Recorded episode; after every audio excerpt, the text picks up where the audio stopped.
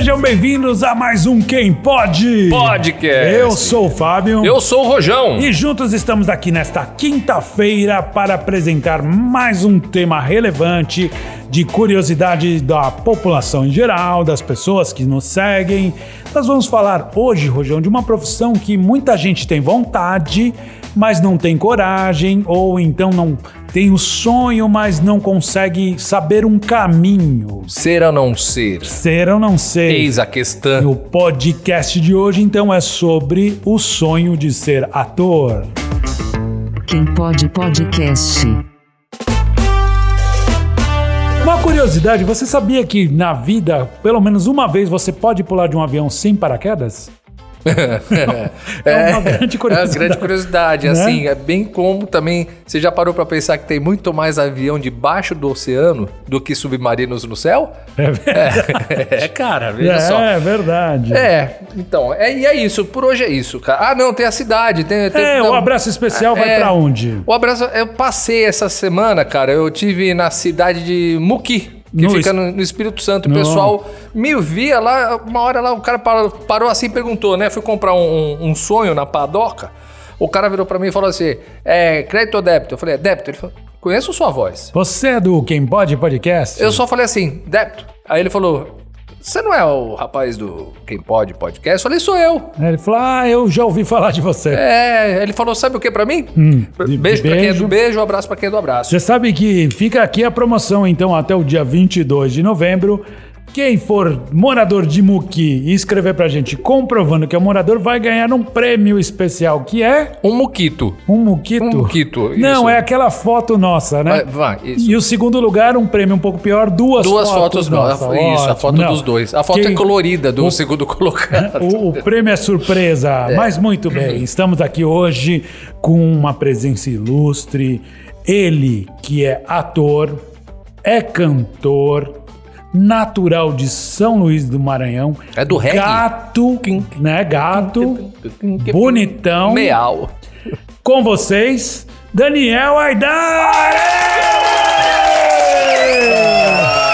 Gente? Seja muito bem-vindo, Daniel. Muito obrigado, Fábio. Muito obrigado, Rojão. É um prazer estar aqui. O prazer é todo Fala nosso. bem, né? Você Não, uma já- voz bonita, voz, né? Já começou a falar bem. Não parece a gente, não. A gente, não, aqui as nossas vozes de taquara rachada, ele entra com esse vozeirão. É. né? Ah, até parece. É. Você tá aqui com a gente e a gente muito feliz, porque primeiro que a gente queria um, alguém, um ator ou uma atriz, para falar um pouquinho da profissão. E para falar da profissão, nada melhor do que você contar da sua carreira, né? Ah, Apesar de ser um jovem ator cantor, ele tem uma carreira brilhante já, né? Mas vamos lá, você vai se apresentar pra gente, Daniel. Fala um pouquinho de você. Me apresentarei então, vou falar um pouquinho de mim. Sou Daniel, muito prazer, sou natural de São Luís do Maranhão, como você falou, minha terra amada, minha terra querida. Mas, como muitos artistas, e não só artistas, muitas pessoas do Nordeste, eu também tive que sair da minha terra para buscar meu sonho aqui no Sudeste. E vim no dia 20 de dezembro de 2015. Com 16 anos, fui pro Rio de Janeiro, é, ainda na época da escola, mas já com uma certeza no meu coração de que eu queria estudar e trabalhar como ator. Caramba, você, mas você saiu novo de casa. Eu saí novo, cara. Eu saí novo de casa. Eu saí bem jovem, muito apoiado pela minha família, na verdade, né? Eu, eu, essa parte, felizmente, essa parte eu não tenho. Essa coisa dessa resistência da família contra. Você já parou pra a pensar que artística. talvez a família não te suportava e assim falou, vai. Eu já parei pra pensar nisso, mas tô tratando na terapia, inclusive. Beijo, Márcia. Um beijo pra Márcia. Beijo, Beijo, Márcia. Márcia. É, não, não, não. A minha mãe realmente sempre me apoiou muito, meu pai me apoiou muito. É, meus, minha avó, meus tios, todo mundo sempre me apoiou muito, porque eu sempre levei tudo que eu queria fazer muito a sério, desde a escola. E aí, quando eu comecei no teatro, meio como uma brincadeira de criança, quando eu tinha 9 anos de idade, É isso que eu te perguntar, com quantos anos você começou? eu comecei no coral com 8 anos de idade, já fazendo peça, mas aula de teatro propriamente dita, com 9 anos de idade, lá em São Luís ainda. É, na minha escola. Minha escola sempre foi uma escola muito muito integrada com as artes, assim. Que então a legal gente tinha aula isso. de coral, aula de teatro, aula de um monte de coisa artística. E você já se identificava com 9 anos de idade. Me identificava mas mais como uma brincadeira de criança, realmente. E, e- e essa, essa ludicidade do teatro, isso é tão importante na época da escola, assim, eu sei que me, me acrescentou tanto. É, hoje eu levo isso como carreira, mas muitos amigos meus que não levaram, mas fizeram teatro comigo, jovens, criar uma desenvoltura, uma empatia com as outras pessoas, porque Isso o é que é a verdade. profissão do ator, né? O que, qual que é o nosso ofício, se não contar a história de outras pessoas, olhar sobre outro ponto de vista, né? Daniel, me perdoa, e não só você, mas ah, quem estiver me ouvindo, mas eu não conheço o Maranhão. Eu não tenho, não tenho conhecimento da cultura do Maranhão. Eu sei que é muito musical, até é muito conhecido por causa do reggae e tal, blá, blá, blá, blá. Ah, como é a cultura artística do Maranhão? O A que, que se tem lá? É- é- é- tem apoio? Então, apoio, apoio, apoio não se tem em nível nacional, né? Se a É gente for verdade. ver Uhum. realmente fazer uma proporção, o apoio que a gente recebe às artes no Brasil é muito falho ainda e muito frágil. Tanto que qualquer sopro abala e é difícil se reerguer. Isso no Sudeste, mas é muito mais acentuado no Nordeste e no Norte. É, por conta justamente de tudo que a gente veio passando desde os anos Todos, 1900, né? É. 1500, né? Vamos lá. É. Mas a cultura popular do Maranhão é muito forte, muito pulsante, é impossível você passar ileso por São Luís. A gente tem o Bumba Meu Boi como uma, um, um berço, de, na verdade, de tudo. E o que é o Bumba Meu Boi, senão uma história teatralizada, musical. E aí, dentro disso, a gente tem vários sotaques, várias formas de manifestação cultural. Tem tambor de crioula. Lá a gente tem uma parte muito forte candomblecista, o que acrescenta muito para nossa musicalidade. Então Sim. você vê os artistas do Maranhão, é, Alcione, Zé Cabaleiro, você tem uma rítmica diferente. E eles Vanessa assim. da Mata, se não me engano. A Vanessa não. Não é? Ela não é do Maranhão? Vanessa Maranhense. Hum, tudo bem, É. posso, posso estar enganado. Não, depois a gente confere aqui no replay. Mas eu... Vou até conferir. Não, não, mas tudo bem, tudo continuando. bem. Porque assim, tudo que você tá falando é muito legal, entendeu? Você tá contando uma regionalidade que é muito legal e eu desconheço. É, e é muito maravilhoso que assim, é, é- e é uma cultura brasileira, assim, né? A gente tem muita coisa muito forte no Maranhão, muito pulsante. E a gente acaba tendendo a chamar tudo que não é daqui do Sudeste de cultura regional. Quando, na verdade, todas as culturas são brasileiras e manifestações brasileiras. E não só Sim. não só o Bumbo Meu Boi do Maranhão, como o Cavalo Marinho de Recife. Enfim, eu sou um apaixonado por cultura popular, justamente por nascer no Maranhão. Tinha um arraial na porta da minha casa. Então, tudo, tudo meu sempre passou por isso. E eu me orgulho muito da minha terra, essa é a verdade. E, e eu tenho isso pulsando em mim quando eu entro em cena, quando eu faço qualquer coisa, porque eu acho que é quem a gente é. E se a gente não tiver um conhecimento Sim, da nossa ancestralidade, sim, assim. sim, E o orgulho disso. É, A porque cultura, é. é. muito rico.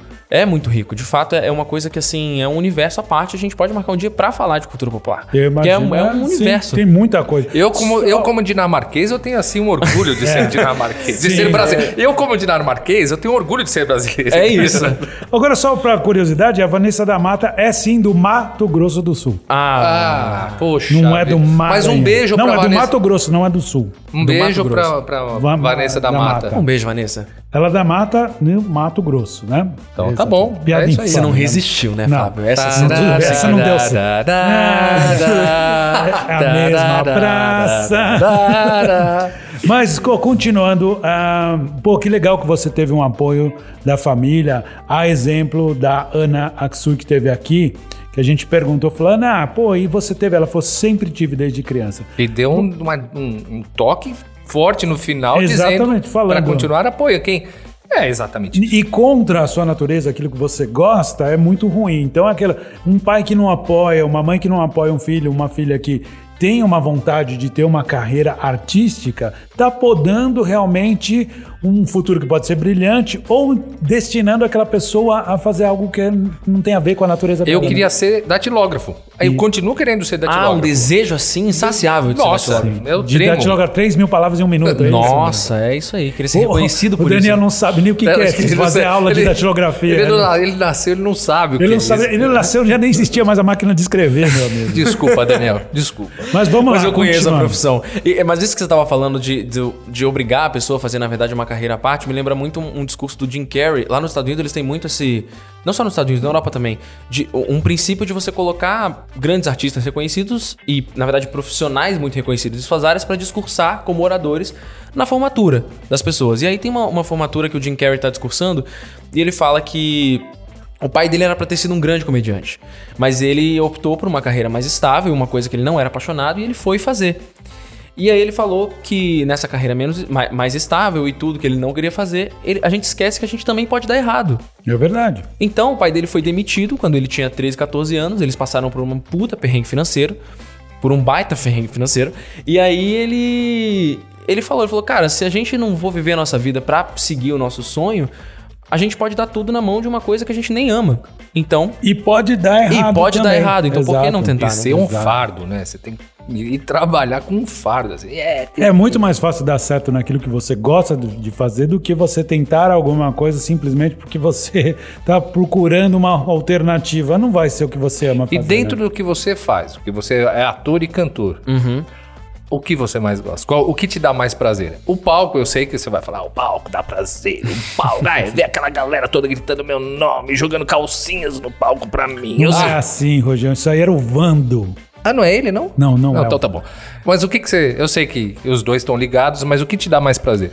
É, os dois estão muito ligados. Eu acho que, na verdade, os dois. a- acaba que quem, quem consegue, na verdade, manifestar essas duas partes artísticas, mas a gente sempre tá falando de uma coisa que é o ser humano, né? A gente canta justamente pra se comunicar. E pra mim, o teatro também é muito da comunicação. Só que o teatro pulsa em um lugar em mim que é muito forte. A parte de atuar, de você contar outra história com a sua pele, com a sua bagagem, com as suas coisas, é uma coisa que realmente não. Eu, eu não consigo mensurar quando acontece, quando você tem a chance, o lugar de você fazer acontecer. É, então o teatro sempre tá acima de tudo pra mim, porque eu, eu sempre falo que eu acho que tudo que eu faço é teatro. Não, não lembro Daniel, de, de um momento que eu não é tenha um grande feito. palco, Daniel. né? Charlie Chaplin. O, o, o ator é um grande mentiroso? Ah, sem dúvida nenhuma. É. Sem dúvida nenhuma. Porque assim, a- a- o que que é se- a mentira se não uma história Convencer, né? que você vai usar de todos os artifícios pra convencer alguém de algo? Posso contar algo bem rapidinho, cara? Por favor. Porque foi assim, tem umas três semanas, um mês atrás, eu tava vendo, né, meus, cole- meus al- alguns colegas nossos de, de, de, de podcast, e eu tava assistindo um, podcast de um, de, um, de um ator que fez o Tropa de Elite, que é o, é o principal miliciano que tem. E eu lembro quando eu terminei de ver esse filme, eu falei, cara, esse ator só consegue pegar papel de filho da puta. Que porque raiva dele, Se eu fiquei com raiva dele, ele toma um tiro no final, eu falei, ainda bem que. Quer dizer, a narrativa foi criada pra você criar raiva dele e tem a, a- a- a- o êxtase de ver ele morrer no E final. ele fez muito bem isso, né? É, só que quando eu vi a entrevista, o cara é um excelente ator, porque ele não tem nada a ver com o Nada, né? personagem. Mas é isso, essa é a Nada. diferença. O ator, ele não mente de mentira, ele mente de verdade, né? É, mente, Então, olha, é, que eu legal minto isso, e hein? minto bem, né? Olha, muito, que legal. Muito bem. Mas uma das coisas que eu acho que as pessoas mais Imagina com- um ator com CPF falso, então. Ah, aí é melhor ainda. Mas a, a gente costuma, a, assim, associar o personagem à pessoa, ao ator. E as pessoas não entendem, né? Muitas vezes que aquele ator não é o personagem, né? Isso costuma acontecer muito em novela. O, vilão vai tomar bronca na rua, aquela coisa toda. É, é, é que assim, também a gente tem uma, uma, uma tendência no mercado, na verdade, de fazer personagens que se assemelham com, com o que a gente tem e com o que a gente manifesta. Essa é a grande verdade. O nosso casting, ele reflete muito os primeiros papéis que a gente pega. E até você conseguir direcionar a sua carreira realmente, escolher os papéis, falar, não, agora eu quero fazer isso, depois eu quero fazer uma coisa completamente diferente. A gente acaba fazendo muita coisa do, do próprio casting. Então, às vezes, a pessoa tá andando na rua e realmente você, você vê naquilo ali ou você sente uma liberdade, porque também, afinal de contas, a novela aqui no Brasil, a gente esquece que a gente tá na casa de todos os brasileiros. É verdade. Você diz que a- a- a- nós somos uma esponja do, do personagem, é isso? Hum, mais ou menos, na verdade, sim. Porque eu já fiz uma salsicha, cara, uma Ah, vez pra, é? pra. Hum. inauguração de um açougue. E, então tem a ver, eu tenho a ver com uma salsicha? cara? Sim, você Em é algum uma lugar, sensação. sim. Ah, cara, acabou comigo, cara. Eu tô destruído. É aquela coisa, a arte imita a vida, né? É um pouquinho disso, né? E você se critica? Você, você consegue se ver ou não? Você eu se- consigo me ver. Eu, depois de, de exercícios, né? Na verdade, eu, eu comecei não querendo me ver de jeito nenhum, mas eu acho que a gente vai tomando propriedade, na verdade, da nossa profissão e das nossas ações, e daquilo que a gente escolhe fazer ou não fazer. E depois de um tempo, se assistir é um exercício. Você aprende? Eu aprendo muito me assistindo. Aprendo, e aí eu consigo ver o que meus professores pontuam, ver o que minha coach pontua muito claramente, assim. Então eu acho que é um, um processo de crescimento, realmente, você se vê em prática e assimilar aquilo, né? E- E você, e você critica? Não a si próprio. Eu digo, "Pô, o De Niro tá fazendo o mesmo papel de novo. Ah, mas peraí, O mas Fagundes você- está sendo Fago. Não, não, não, não. Eu quero ouvir ele. Fagundes. Não, mas isso daí ninguém vai criticar um Robert De Niro. Não, não, né? mas é dentro dele. Eu não tô perguntando pra criticar o Robert De Niro. Eu tô falando. hum, Não, a gente sempre tem um amigo meu que ele fala que nunca viu raça pra criticar mais do que ator. Isso é gran- uma, uma grande verdade. A gente tá passando uma coisa na TV, a gente olha e fala assim, nossa, mas aí já começa. Claro, por quê? Porque é muito, é muito nosso, é o nosso trabalho. É um ser humano, então a gente tem essa, essa tendência de olhar já pensando alguma coisa. Então sim, eu critico muito, eu assisto tudo já pensando. E aí quando eu não critico, eu falo, tá, agora é um lugar pra eu ver, assistir uma série, essa série e relaxar, porque eu não tô pensando em nada. É né? difícil, Não tem né? ninguém, É. não tem nenhum cenário, nada pensando além do que aquela história. Aquele- aquela história tá sendo contada muito bem, eu vou só assistir. Você É, sabe, Daniel, a da a gente que faz filme, eu, eu digo o seguinte: o bom filme é aquele que eu assisto e não vejo nada técnico. É isso. Porque quando você começa a ver atuação, fotografia, qualquer coisa, arte, você fala, o filme não é bom. O filme tem que ser destinado ao entretenimento, você viver aquela história, não ficar assistindo e olhando, putz, não limparam um sensor, tem uma sujeira, na, na- sabe? Esse tipo de coisa. E acredito que Procurar como ator. cacos, né? Ficar procurando cacos. É, você procura realmente. Você não procura, acaba gritando, né? Uhum. Que nem atuações ruins. Você olha e fala, pelo amor de Deus, quem é que escalou um ator assim? Que existe também. Agora, existe coisa que você não gosta de fazer, assim? Algum personagem que você não gostaria de fazer? Ou você se negaria? Hum, acho difícil, assim. Eu acho que, na verdade, tudo que, que. Acho que talvez tivesse um cunho político de forma muito diferente daquilo que eu acredito, porque eu acho que, na verdade, a manifestação artística ela também é política sempre. Sim. De acordo com o que a gente é político. De acordo com o que a gente pensa, com os nossos ideais, com aquilo que a gente acredita e tem por virtudes e valores. Então, assim, algo que vanglorie uma coisa que é muito contra aquilo que eu acredito, assim, eu não acho que, que, que eu estaria apto a contar aquela história. Não tem dinheiro que pague isso. não tem né? dinheiro que pague, também não tem dinheiro que pague a paz no coração, né? Exato. Então, assim, é muito diferente você fazer um filme como A Queda, que conta a trajetória da queda de Hitler, e aí o ator que faz o Hitler tem uma, uma baita performance histórica. é, contando aquela história de um ponto de vista negativo, mostrando a queda daquele homem. Isso é uma coisa. Agora, você fazer um filme é, endeusando alguém que, que realmente fez o mal pra sociedade, assim, se faz um filme ah, pra a biografia do Mussolini, não, não faria. É, complicado. Eu, não, eu penso também, que nem a gente que faz muito documentário na produtora, fala, olha, se tiver algum documentário que seja a favor de uma visão política que eu, que eu não concordo, eu não vou fazer, não tem dinheiro que pague. Principalmente política, que é um jogo bem sujo. Quando É. eles querem ser, é complicado demais. Mas assim, você começou, em que momento que você descobriu que também era cantor e que tinha esse talento a mais? Então, eu, eu como eu fiz coral desde os oito, a minha musicalidade sempre foi muito aflorada. É, e, e meus professores sempre incentivaram muito. Aí, com 10 anos, peguei no violão a primeira vez e ganhei de presente de aniversário. Comecei a fazer aula e dali. bom, né? pô, é maravilhoso. Violão é bom É um, demais, né? sentimento maravilhoso e de pertencimento, assim, porque o, o violão ele, ele acaba que ele traz consigo essa. Essa agregação, as pessoas em volta e, e- e ter esse momento foi muito bom durante a minha pré-adolescência. Ah, adolescência então nós temos hoje. uma pergunta fundamental. Ih. Em algum momento você tava lá tocando a música, todo bonitão, pra gatinha, o outro foi lá e pegou. O cara do violão é aquele que não pega ninguém? A verdade é que sim.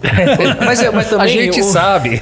O, a parte de tocar já, já também já é muito satisfatória, né? Principalmente aquela parte que você tá começando a tá pegar um preocupado. instrumento, você não tá preocupado, você tá preocupado em fazer o som, assim, é muito, É. é. muito gostoso. E aí, a partir dali, foi, foi ladeira abaixo. Do violão fui pro cavaquinho, do cavaquinho já fiquei curioso pelo baixo, aí do baixo a gente já vai, porque o baixo tá muito ligado com a bateria e não sei o que, então eu fui experimentando muita coisa. E eu tenho certeza, voltando pra parte da cultura popular, que parte da minha facilidade rítmica e com instrumentos vem do meu berço maranhense, não tenho dúvida Ah. Se na sua família tem alguém que seja da música ou da arte, é da arte, vai, não da música. Da mas arte geral, geral. o, o meu avô é um admirador grande de arte, então muita parte da minha cultura vem dele. Você podia falar assim, Ele- não, meu, meu avô é o De Niro. Você falou mal dele agora. Não, se meu avô fosse o De Niro, com certeza falaria mal dele, né? Vovô é um ah, ultrapassado. Vovô é, ah, na de nada. tradição Vovô antiga. É, não, mas meu avô, ele, ele, ele, ele é muito admirador de arte. Mas o meu tio, meu falecido tio Beto, era um músico excepcional e um dos caras que mais me inspirou até hoje. E o meu tataravô, na verdade, ele fez parte de um, uns tempos áureos da poesia carioca, que chama Orestes Barbosa. É, e meu tataravô tem canções lindas, imortalizadas na voz de Nelson Gonçalves, de Olha que legal. Maria Bethânia. Que bacana. É, Ganha, ganha ainda royalties por isso? Ganha. Ganha, É, ganha, ganha. Depende muito, né? O meu avô ele teve um problema, um, um- eu não sei ao certo a história, mas o meu avô ele teve uma crise, ele deu os, toda, todos os direitos da- da- das músicas dele na mão de um bicheiro no Rio.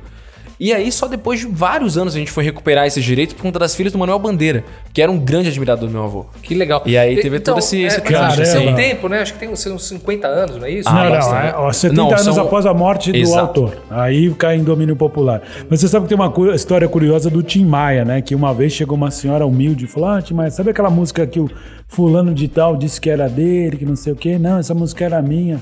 Ele o quê? Foi lá na rádio e já falou: olha, a música tal é da dona Fulana, não sei o que, era mentira. E ela ficou ganhando os royalties. E foi um Que golpe que ele isso? caiu. que ele Direitos tinha- autorais, né, Roy? É direito autoral. né? É, então, é, aí ela ficou, ficou ganhando os direitos autorais, os royalties em cima disso, porque a música era dela, né? Na verdade não era, foi um golpe que, deu, que deram em cima Não, é a cara do Tim essa, essa né? Impossível. É um cara visceral É, impossível. né, vai, vai, a lá. música é sua? Não, vou resolver agora, nem, nem averiguo. Foi na, foi, é, foi na rádio, já falou, e aí depois ela ganhou na justiça, porque ela falou, não, o Tim Maia falou que era minha, né? Olha o tipo de coisa A que carteirada. acontece, não é? Mas vamos lá, vamos falar um pouquinho da, do- dos teus trabalhos. Qual foi teu primeiro trabalho mais profissional? Cara, meu primeiro trabalho mais profissional, inclusive, ele vai voltar agora. Acabou de estrear no, no dia 12 de outubro, né? Estreou na semana passada. É, o- foi o Tralalá. O Tralalá, ele é uma peça, era uma É. peça musical que eu fiz em 2017, com músicas de um grande compositor carioca chamado Lamartine Babo, dos anos 20, 30. E aí. É a história do Pedro, na verdade, que é o meu personagem, que junto com, com a menina que ele é apaixonado, a Tina, e com o auxílio do professor de música deles, eles querem fazer os avós se apaixonarem de novo, que eles viveram amor na infância, na juventude, e eles nunca conseguiram concretizar esse amor.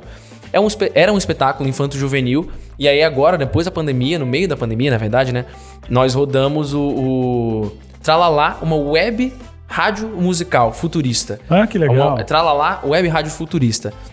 É, com direção da, da, da Ana Paula Abreu, que foi a peça, né? A peça foi com, com direção da Ana Paula Abreu em 2017. Ela também dirigiu a websérie junto com o Vitor Frade, é, que fez a parte cinematográfica. E a gente estreou semana passada.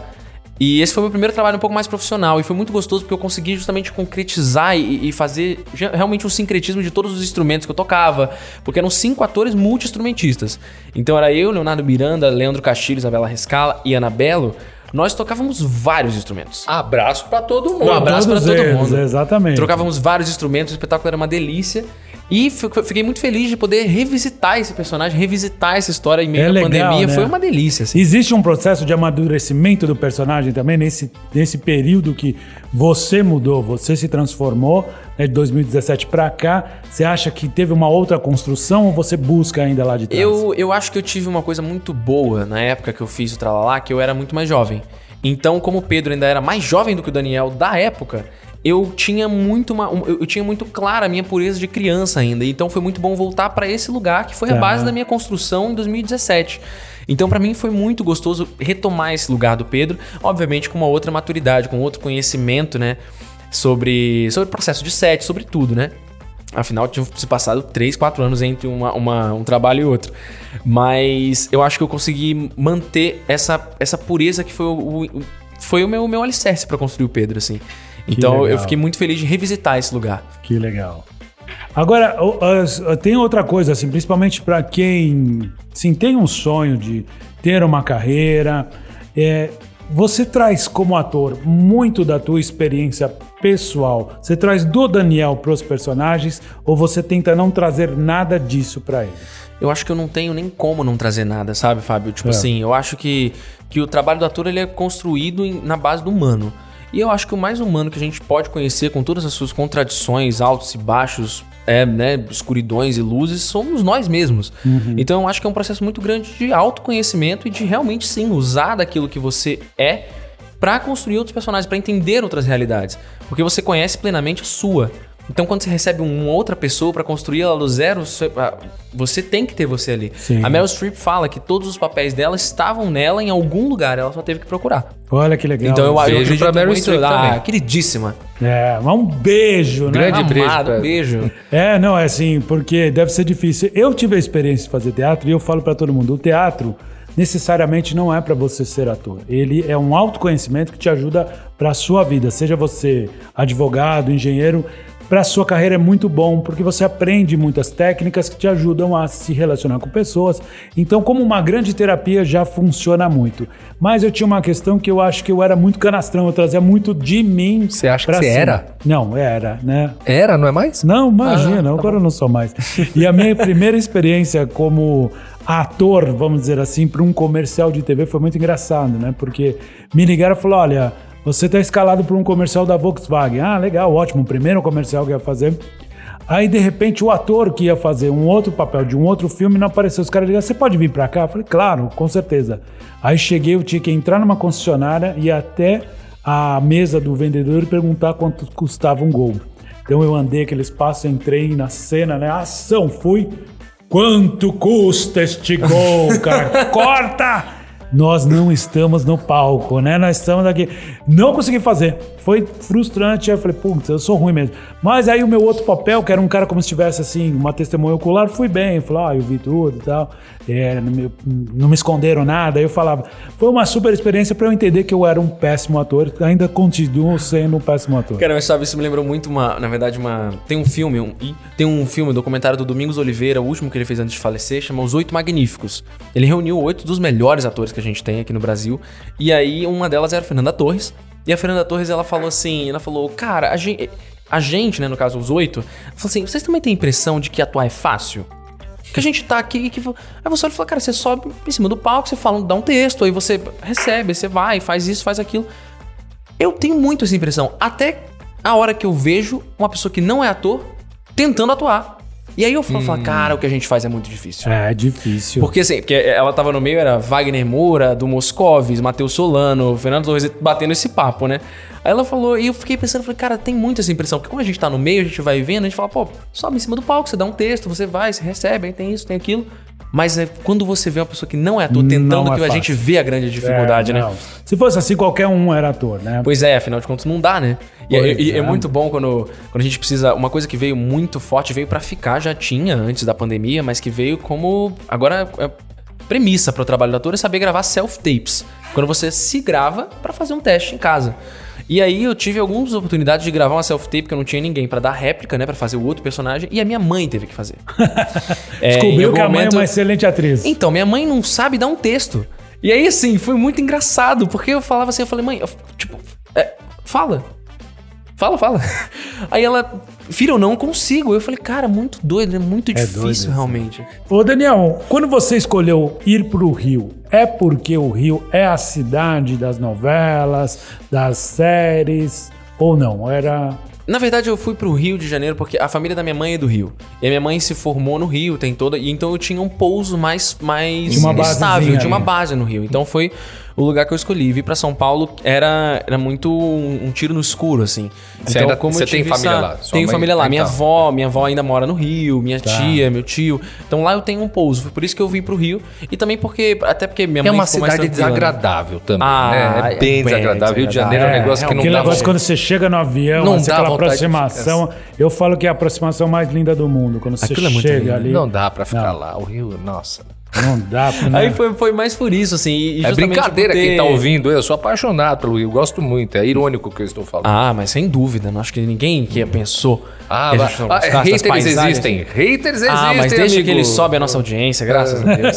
Gostei do ponto de E vista. aí você foi, como era uma base, você foi pra lá. Então não foi uma escolha, porque é o que eu falo, Los Angeles até o frentista é ator. Ele tá lá porque ele tá tentando Exatamente. Eu, coisa. eu, eu acompanho... Apesar que não tem frentista nos Estados Unidos, né? Ah, é? Isso eu não sabia. É, não, você que põe a gasolina no teu carro, Que né? maravilhoso. É, no Rio todo frentista talvez sonhe a ser O- ator. o- Ou jogador de futebol. Eles falam muito que, que você não muda pra Los Angeles pra ser at- ator, né? Você muda pra Los Angeles pra ser auditioner. Que eles chamam que é o, o audicionador, a É, pessoa que faz testes, né? Porque é justamente isso. Qualquer pessoa lá é ator. Se você vai no. O barman é ator, o cara da floricultura é, É, ator. Tá todo mundo exatamente. tentando a vida, cara. É Tá uma carreira tentando. muito dura. Daniel, fala uma coisa. Você vê o- a- alguma obra que você fez ou algum trabalho que você fez e você vê a sua melhora? Você vê, puxa. Você olha pra trás ou e você vê vê que assim. você mudou bastante? Cara, como eu sou genial, assim, de se admirar mesmo. Não, eu vejo muito minha melhora. Vejo muito. é, O amadurecimento, né? Eu acho que muito por parte também do, daquela parte do autoconhecimento que a gente tava falando, a gente vai abordando os nossos personagens de outro jeito. Mas eu. eu... Eu por muito tempo tive esse, esse pensamento, na verdade, de negar tudo que eu fazia antes, porque sempre o próximo trabalho seria melhor. É, mas eu não acredito mais nisso. Eu hoje consigo ver meus projetos antigos e minhas peças antigas e o novo e ver valor naquilo, ver realmente que eu tava fazendo o meu melhor à- Sim, à época. sim. Né? E assim, a gente. E eu, e eu tava fazendo de coração, estava indo com tudo, então eu consigo vi- ver esse valor. Eu gosto muito de reassistir meus testes antigos, principalmente os que eu não passei. Hum, É, é- é eu isso fico aí. reassistindo, reassistindo aquilo em looping. Eu adoro me ver antigamente. Porque eu acho que, que, que faz parte, eu acho que é, é- a, a trajetória é o que é o que nós temos, né? Afinal das Poxa, contas. e o seu antigamente é muito ontem, cara. É, É. antigamente dele, nossa, eu me lembro quanto tempo atrás, um mês passado, não, tô enchendo o saco. Não, mas é que. é- É que o Daniel tem 21 anos, né? E ele, apesar de ter começado a carreira dele muito cedo, né? Ele ainda tem muita É. Mas coisa como pra trabalhou passar. bastante, como você fez coisa, muita coisa, então te dá a impressão assim de, de- do antigamente. Mas é, É, legal mas, é- mas é que eu, eu- eu gosto muito, eu, eu sou muito orgulhoso, na verdade, da, da minha carreira, das peças que eu fiz até aqui, das coisas que eu não fiz até aqui. Aham. Eu, eu realmente gosto bastante, assim, de tudo, porque eu acho que a gente sempre sai de um espetáculo transformado. Então, eu tive a oportunidade de trabalhar desde que eu peguei o Tralalá, eu emendei o Tralalá no Romeu e Julieta, depois do Romeu e Julieta foi o Merlin e Arthur, depois do Merlin e Arthur. E eu, cada peça que você sai, você sai transformado. A impressão minha é tudo musical. Todos musicais. E todos é, é, musicais ao som de algum cantor. Isso é uma outra coisa. Eu sou especialista brasileiro em musicais ao som de. Então, Romeu e Julieta era ao som de Marisa Monte. Merlin e Arthur Muito ao som legal. de Raul Seixas. Muito Brilha La Luna ao som de Ruge. Isso que é amor ao som de Luan Santana. Ah, Esses foram os musicais legal, que eu que fiz. legal. Aí também te fiz um musical autoral aqui em São Paulo, chama Se Essa Lua Fosse Minha, logo antes da pandemia. A gente fez quatro sessões e paramos pro Covid-19 Poxa, velho. assolar a nossa E humanidade. aí? E como é que foi esse último ano? Ou como tá sendo, né? Ainda estamos nele. E, e qual a sua perspectiva? O que, que você sentiu? O que que- como é que você sobreviveu? E o que, que você vê acontecendo? É, eu, eu sempre fui, fui, fui muito inteligente financeiramente, assim, eu sempre, então, e é uma parte muito importante da carreira do ator. Sim. Porque em algum momento a gente fecha um contrato, a gente tem contrato de três anos, a gente não tem que se preocupar com nada, mas e os próximos três? E depois, é. Isso é uma coisa muito, muito delicada. Então, isso sempre foi uma coisa que eu tive muito clara. Então, desde o meu primeiro trabalho com 16, eu guardava meu dinheiro, eu sabia o que eu queria fazer, o que eu não queria. Então, isso me segurou muito até na pandemia. Então, assim, quatro anos depois, eu estava poupando, não sabia para o quê. Me segurou muito na pandemia. Poxa, isso é Porque raro, não, hein? teve, não teve como, não teve como rodar, não. A gente parou, parou Sim. todos os filmes, não teve como ter sete, teatro, então, que é uma aglomeração por si só. Sim. E a peça boa lota já é, né? Então, assim, e o espetáculo que eu fazia antes da pandemia, o Cessa Lua, já era uma aglomeração no palco. Éramos 12 atores que, que brincávamos entre nós, assim. Então não, não tinha como fazer. Então o que me segurou de verdade foi justamente toda a minha carreira até aqui. Porque a gente não teve muitas alternativas. A gente ensaiava peça online, mas não tinha onde estrear, porque a gente achou que ia voltar, não ia voltar. E o, o- ator ele tem que ter esse jogo de cintura de outras profissões. Sim. A, a Mirna Rubin, que é uma grande professora de vocal do, do Rio de Janeiro, ela fala que o, o ator ele tem que ter os três salários. Né? Então, assim, você tem o seu salário de ator e você tem que ter os outros dois. Porque você precisa segurar, porque o do de ator muitas vezes não vai entrar. É, Eu ia te perguntar isso. Ainda é um raciocínio cachê bom. de 3% quando você faz uma peça ou não? Da bilheteria? Depende, depende muito. Depende, aí depende do contrato, né? Mas Sim. o cachê de 3% ele, é- ele é meio. É meio no standard, começo, né? Quando você Ele é entra, bem- é. Mas, mas as peças com bilheteria dependem muito ainda desse tipo de, de, de, de acordo, né? E 3% é, co- costuma ser o- o- a base, né? É do borderô, né? O borderô, 3% do borderô. Sim, sim. Não, claro, conforme você vai avançando na sua carreira, provavelmente já vai ter. E mudou muito, né? Principalmente acho que o teatro musical ah, começou a ter um certo apoio, então os atores têm um salário. Aí é, É, o teatro né? musical, ele, ele, ele, a gente encontra uma certa estabilidade nele por conta também das longas temporadas. Uhum. E ele. Na verdade, o teatro musical é impossível de acontecer se não for subsidiado por uma lei. Sim. Porque é uma empresa gigantesca. É, é- é um fenômeno para acontecer um musical. É. Porque você tem 30 pessoas no elenco. Você E tem essas uma 30 técnica pessoas, você tem uma técnica de 15, aí você tem seis produtores, aí você tem. não sei o quê. Então, assim, são 200 empregos diretos, assim, por peça. É. Uma coisa muito grande. Então, isso além de gerar muito emprego, a gente precisa do subsídio, porque a- a- senão a gente não, não tem como acontecer, como é o que está acontecendo agora. Sim. A produção de musical no Brasil caiu muito. A gente. Eu não sei ainda se ainda é, mas a gente chegou a ser a terceira maior produtora de musicais do mundo, o eixo Rio-São Paulo. Olha perdendo para Broadway e pro West End, que são os dois maiores. É, que aí não tem como Não competir. tem competição, mas, assim. Um terceiro é, lugar é- tá muito é bom. uma, é uma grande gama de, de profissões, de pessoas empregadas pela arte. Eu acho que é uma coisa que não se vê assim. É, por exemplo, o Tralalá a gente conseguiu rodar graças à Lei Aldir Blanc. A gente conseguiu, e, e- sim, num set pequeno, reduzido, com equipe reduzida, a gente empregou quase 50 artistas. Olha só. Então, assim, é uma coisa muito, muito, muito clara. É, um- é uma questão de, na verdade, de empregabilidade social. A arte também tem isso. né? E você tá vendo alguma possibilidade de, de retorno, não só para você, mas para essas outras 50 pessoas também? Você vê. Um retorno que, você diz financeiro ou retorno de Não, voltar a retorno de trabalhar? voltar a trabalhar. De- é, e aí consequentemente, o financeiro, né? É, eu acho que o mercado ele tá reaquecendo agora. Eu sinto, sinto que agora, de fato, assim, com a vacinação avançando, com tudo podendo ser mais. mais. acontecer melhor, né? Porque É, os estádios de futebol já vão voltar, já voltaram, né? 30%. Já voltaram. Pois é, então eu acho que 30%. com, com a vacinação avançando, a gente tá tendo Vai uns melhorar. caminhos de volta, assim. As empresas também estão voltando a sua atenção pra lei de novo, pra tentar. Então eu sinto realmente um reaquecimento. E também, como que a gente estava conversando é, sobre as novas plataformas, eu acho que o mercado ele vai dar uma grande diversificada. E é um momento de estar preparado, aproveitar suas chances Sim. e focar, né? Entender Ma- o que você quer. A publicidade sempre foi o maior ganha-pão de um ator, né? Ainda continua sendo assim? A publicidade que segura muito dos atores? Continua. A publicidade ela sempre teve esse, esse, esse- esse caráter muito financeiro na vida do ator, né? Então é uma, uma forte aliada. É, obviamente também requer a sua atenção, requer seu jeito de fazer, requer a- o profissionalismo de uma publicidade, porque também não é, não é um produto artístico, É. né? Então você tem que saber cumprir a- a- aquela tabela. Exatamente. Mas o, a gente teve, teve um momento muito difícil durante a pandemia para os atores em questão de publicidade. Os cachês diminuíram consideravelmente. E Isso vem acontecendo ao longo dos anos. eu É, os cachês foram diminuindo muito, os cachês testes foram não sendo pagos porque eram feitos é, de forma remota. Então, assim, as histórias né? viraram, viraram as mais absurdas. Uma coisa assim, você gravar um vídeo de 30 segundos e aí você não exigiu um cachê teste, é uma coisa assim, beleza. Mas assim, pediram coisas assustadoras para amigos meus nessa pandemia. É mesmo? Então, desde você gravar, você consegue gravar com o pé num balde d'água enquanto você pega a câmera de cima. Sabe umas coisas assim que você fala, cara, pra que Gostei. você quer ver isso, né? Gostei, vou fazer esses testes. É, e eu queria estar De inventando. cueca, né? De cueca e Vamos também fazer, um cara. tule, pra É. ficar mais bonito, né? E assim, TV. Quais são suas experiências de TV? Cara, TV, eu, eu pude, felizmente, pude fazer uma participação na Malhação em 2018, na Malhação Viva a Diferença, é, com direção do Paulo Silvestrini. E foi minha primeira participação em TV, minha, primeiro, minha primeira aparição, assim. E foi muito gostoso, foi muito, muito, muito, muito novo. Então eu tava muito jovem, tinha acabado de entrar no Romeu e Julieta, e peguei essa participação. Cara, pra ter uma ideia de malhação, a última, a última que eu assisti tinha o Nuno Leal Maia, cara. Então, Então ainda, ainda é é, mais não, tinha o recente. cabeção, cara. Ah, então, eu ia falar, tinha o Mocotó, que eu me lembro. famoso Mocotó, cabeção. É. A gente tem 27 anos já. E aí, desde, na verdade, desde a Malhação, eu fui retornar à TV agora. No, no, no- há, há uns dois meses atrás, eu gravei uma participação também no Verdades Secretas 2, que vai vir ao ar. Ah, que legal. é, Nós é. vamos te ver na TV, então. hein? É, vão, vão, vão ver na TV e também na Globoplay vai estar disponível. E aí vai, vai ser muito curioso o Verdades Secretas da- 2, que ele vai ter a versão light, que vai pra TV aberta, e vai ter uma versão mais pesada ah, pra- streaming. É. Eles estão fazendo isso. É, algumas minisséries também acontecem. teve umas minisséries, acho que Maísa, alguma coisa, ou da, da, da Hebe, alguma coisa foi assim.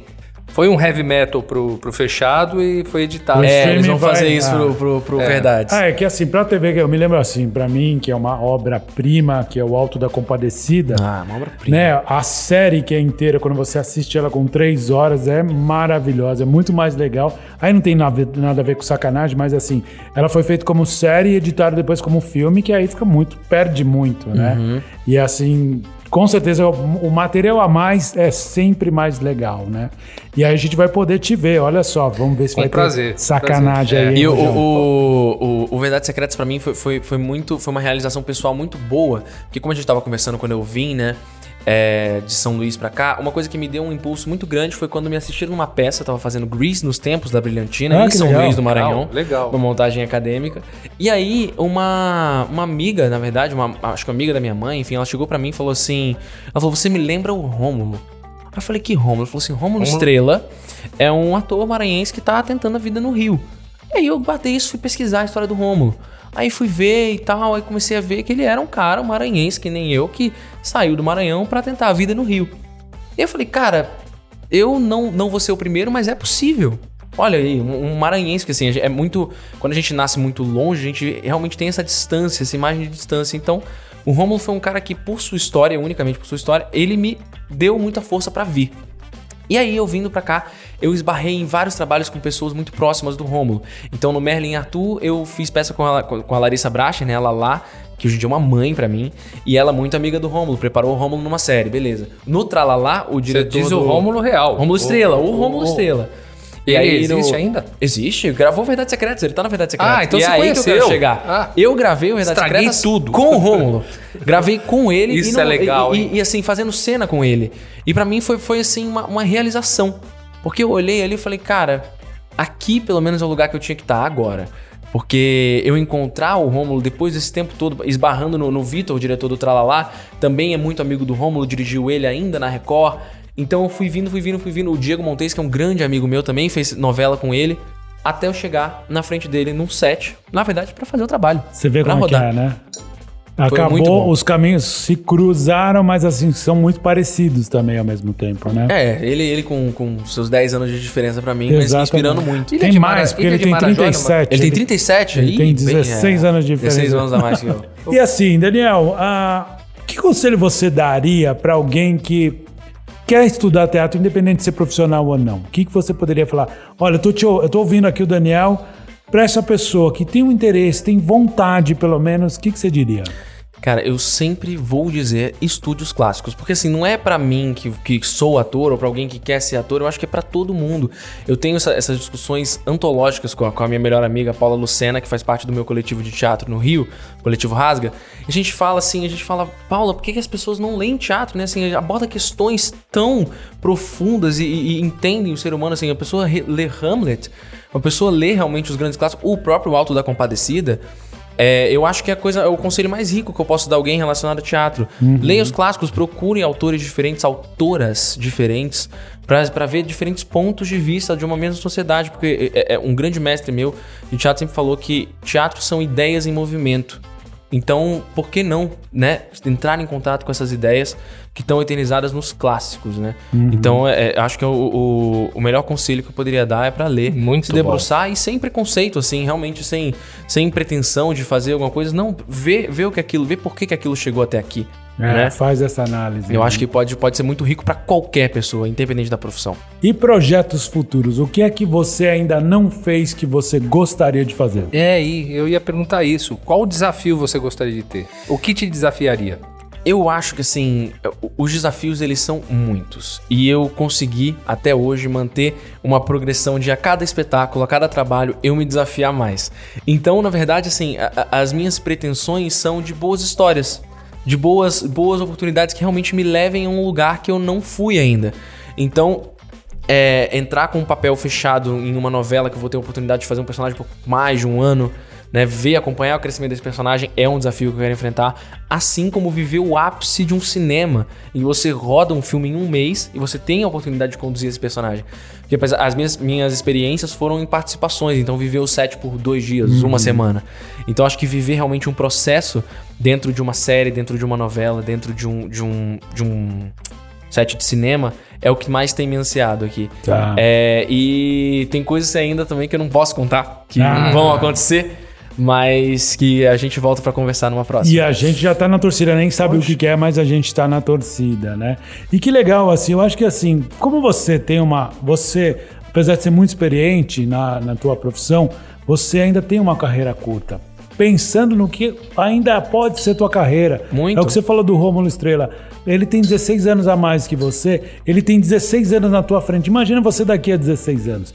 Aí eu já te faço a pergunta: onde será que estará o Daniel daqui a 16 anos? Nossa, eu espero que muito feliz, espero que tranquilo, espero que. que, que... Casado? Comprando uma Será? Lamborghini. Comprando uma. um- Ah, eu ia falar do seu carro. Pô, então você falou que daqui 16 anos você espera estar bem feliz, olhando pra trás e falar, eu quero mais. É isso? Ah, por favor, acho que sempre a gente tem que querer mais, né? É verdade. É, é o que se chama de ambição saudável, né? Eu vi, eu vi uma entrevista do Cristiano Ronaldo e ele, ele é o extremo, na verdade, da, da excelência, né? De realmente você pegar a sua profissão e não, não ter deslizes.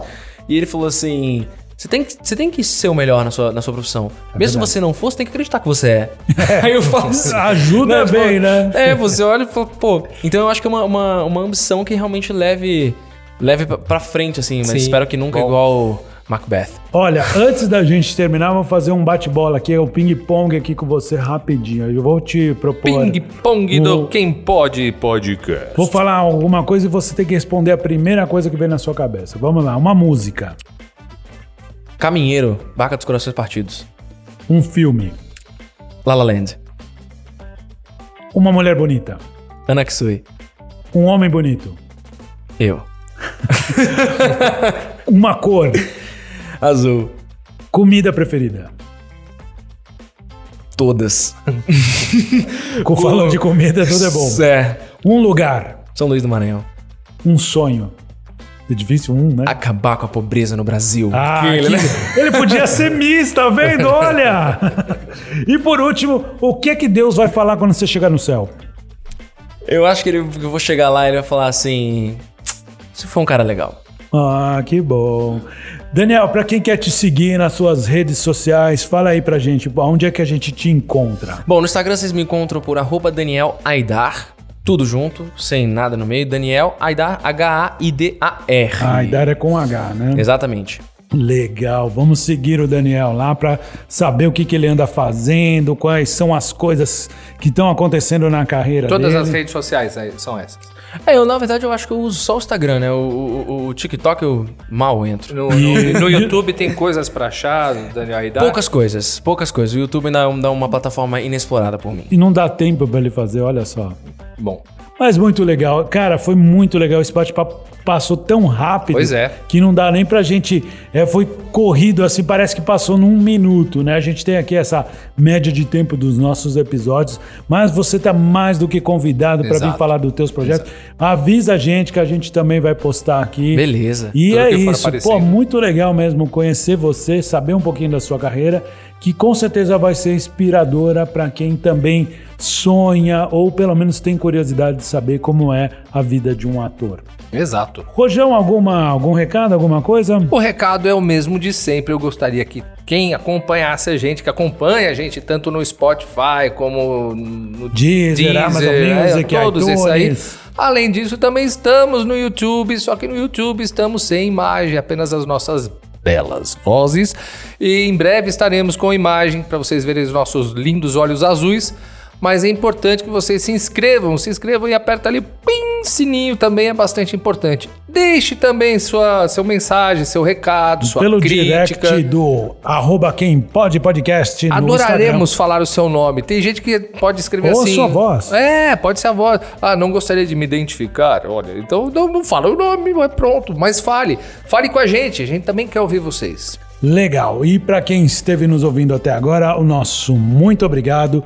Obrigado, Daniel, por ter vindo do Rio de Janeiro para participar aqui, ter aceito o convite. Muito obrigado mesmo. Muito Muito obrigado. Rajão. Muito obrigado, Fábio. Foi incrível. Foi incrível pra gente, tenho certeza que todo mundo adorou. Então é você que está ouvindo, muito obrigado até agora. Obrigado, Daniel. Obrigado, Rojão. Obrigado, Fabito. Um beijo para quem é do beijo. Um abraço pra quem é do abraço. E até a quinta que vem. Tchau. Valeu!